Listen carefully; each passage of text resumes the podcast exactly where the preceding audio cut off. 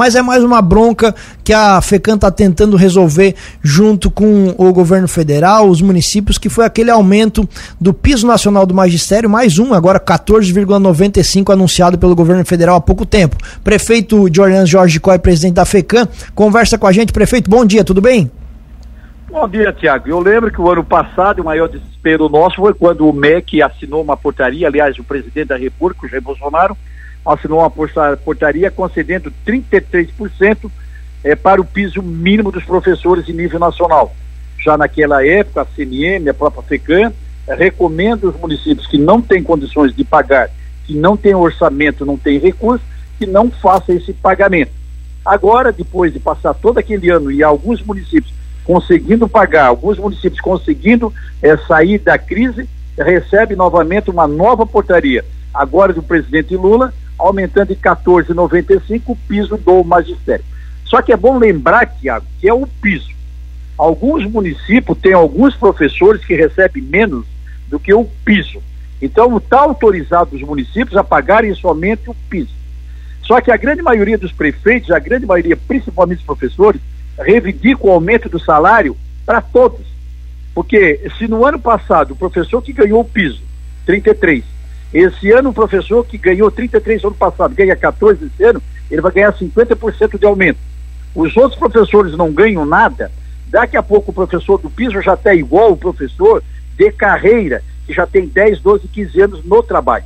Então, quando tu aumenta o piso e não aumenta toda a categoria, tu tem um achatamento das demais categorias, não aumenta o salário deles, o piso está aumentando, está encostando já no teto daqueles que trabalham no poder público. Então, é uma política de muito malabarismo para que os prefeitos possam ter um orçamento adequado, que possa ver se ele pode conceder o 15% de reajuste para o piso ou para toda a categoria.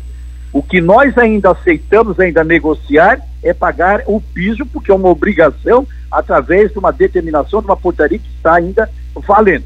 Mas agora não é obrigado Lauro Miller, não é obrigado Jorge em Olhães pagar o 14,95 para toda a categoria.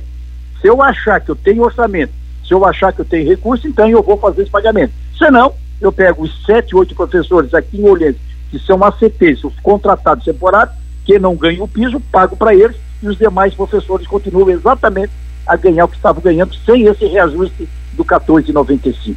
Prefeito, a choradeira, essa chiadeira por parte dos municípios é, é por conta do aumento apenas? Claro que isso vai onerar muitos municípios, ou porque vocês acham que não tem base legal para dar esse aumento? Aí é uma discussão. É o presidente da República ele concede esse aumento através de portaria. A nossa CNM, a Confederação Nacional dos Municípios, ela tem um entendimento que essa portaria não supre uma lei que é a lei do Fundeb de 2017. Então é uma briga jurídica, uma briga política, é uma briga que realmente causa desgaste a todo mundo. Agora, mais uma vez, o município que tem alguns professores que não recebem o piso, então, na verdade, eles não estão obrigados a pagar esse piso. Deixa como está e negocia como tu pode. Mas se eu quiser pagar, vai pagar o 14,95.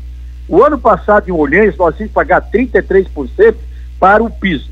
O Olhães tem poucos professores que recebem o piso porque nós temos poucos professores ACTs. A grande maioria do nosso professor ele é efetivo. Então ele tem um plano de cargos e salários. O ano passado, para que não desse apenas para 7, 8 do piso, nós concedemos para toda a categoria. Concedemos então 33, na verdade 36%. Nós já arrumamos preparamos e melhoramos o cargo de plano de salário de todos os professores. Só que agora, em janeiro, eu dificilmente vou pagar o 14,95 a nenhum professor. Eu já paguei 36 no ano passado. Então, esse ano, com certeza, nós não vamos passar o reajuste para toda a categoria. E eu tenho que ver quantos professores eu tenho que não recebem o piso mínimo. Aí talvez a gente vai negociar ou conversar. Agora, não é obrigatório a repassar o 1495 a quem recebe o menos do piso. É uma política que nós, da CNM da FECAN, estamos recomendando. E principalmente não é obrigatório passar para toda a categoria. Toda a categoria recebe o reajuste, recebe aquilo que é conversado entre prefeito e sindicato. Aí a prefeita sabe como repassar ou não repassar esse 14,95 a toda a categoria dos professores. Prefeito, aqui no estado da FECAM tem alguma informação, algum estudo de como está a média mais ou menos do piso dos professores? Está muito abaixo aí desse novo piso que foi estipulado? Não acredito, não acredito. Eu creio que Santa Catarina talvez seja um dos estados mais organizados, um dos estados assim mais rico da União, o estado que mais hoje tem se destacado. Eu quero crer que a grande maioria dos municípios deve estar pagando esse piso mínimo dos professores. Agora está batendo na porta o piso das enfermeiras. Ainda o estado, o governo federal não ainda conseguiu arrumar recurso para determinar o pagamento. Foi aprovado na Câmara, foi suspenso no, no Tribunal, é, na, na, no STF, lá do Supremo Tribunal Federal. A Carne Zanotto é a atual secretária, ela está em Brasília constantemente buscando um fundo para pagar os enfermeiros, que até agora não conseguiram esse fundo. O professor, a mesma coisa, em determinado momento vai faltar dinheiro nos municípios e a União, obrigado a preparar um fundo para garantir esse piso mínimo. Se o ano passado foi 33 e esse ano é 14, vai chegar uma hora que nenhum município vai conseguir pagar o piso mínimo para os professores. Então, é essa política que o Lula vai ter que rever desse piso nacional mínimo e se der não tem problema nenhum, desde que garanta a fonte para nós aqui no município cumprir esse piso do professor, o piso do enfermeiro e os outros 42 pisos que está tramitando no Congresso.